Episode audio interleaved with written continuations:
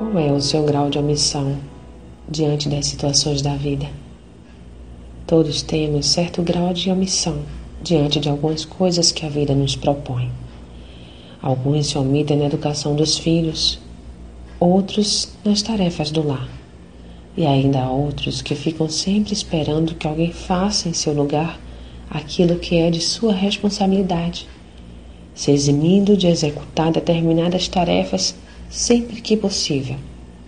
Se lembre que a omissão não suaviza o peso de sua responsabilidade sobre determinado fator.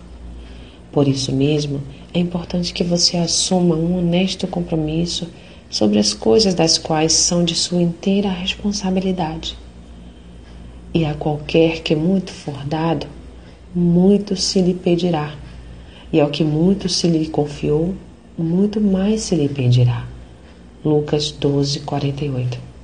Portanto, desobrigar-se não é a atitude mais acertada para quem deseja adquirir confiança, galgar cargos maiores ou simplesmente está em paz e consciente de que as coisas que estão sob sua responsabilidade são administradas com compromisso e fidelidade.